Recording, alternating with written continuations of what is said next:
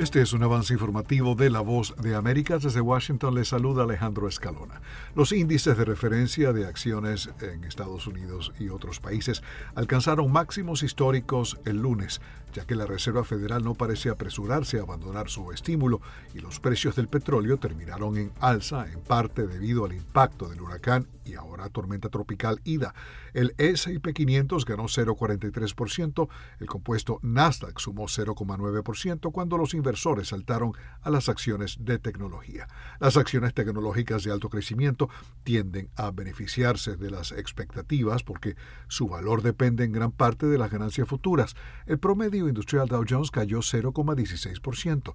Las acciones asiáticas alcanzaron un máximo de dos semanas y el Nikkei de primera línea cerró con un alza del 0,5%. Están escuchando Noticias de la Voz de América. Estados Unidos completó la retirada de sus fuerzas de Afganistán después de una evacuación de miles de estadounidenses y aliados afganos para concluir la participación de Estados Unidos allí después de 20 años de conflicto. La operación llegó a su fin antes de la fecha límite del martes establecida por el presidente Joe Biden, quien ha recibido críticas tanto de demócratas como de republicanos por su manejo de Afganistán desde que los talibanes se apoderaron de Kabul a principios de mes.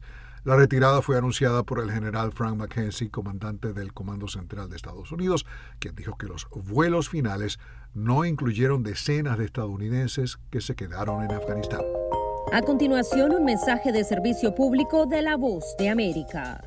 Para evitar la propagación del coronavirus en casa, recuerde que solo toma unos minutos limpiar las superficies que más toca en su vivienda, manijas de las puertas, interruptores de la luz, lugares donde come, control remoto, entre otros. Esto por lo menos una vez al día. Este fue un aviso de servicio público de la voz de América.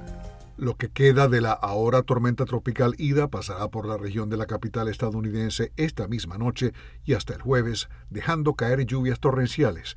El Servicio Meteorológico emitió alerta de inundaciones para la región en las próximas horas en áreas de los estados de Maryland y Virginia, alrededor de Washington, D.C. e incluso la ciudad de Baltimore. Fue un avance informativo de La Voz de América.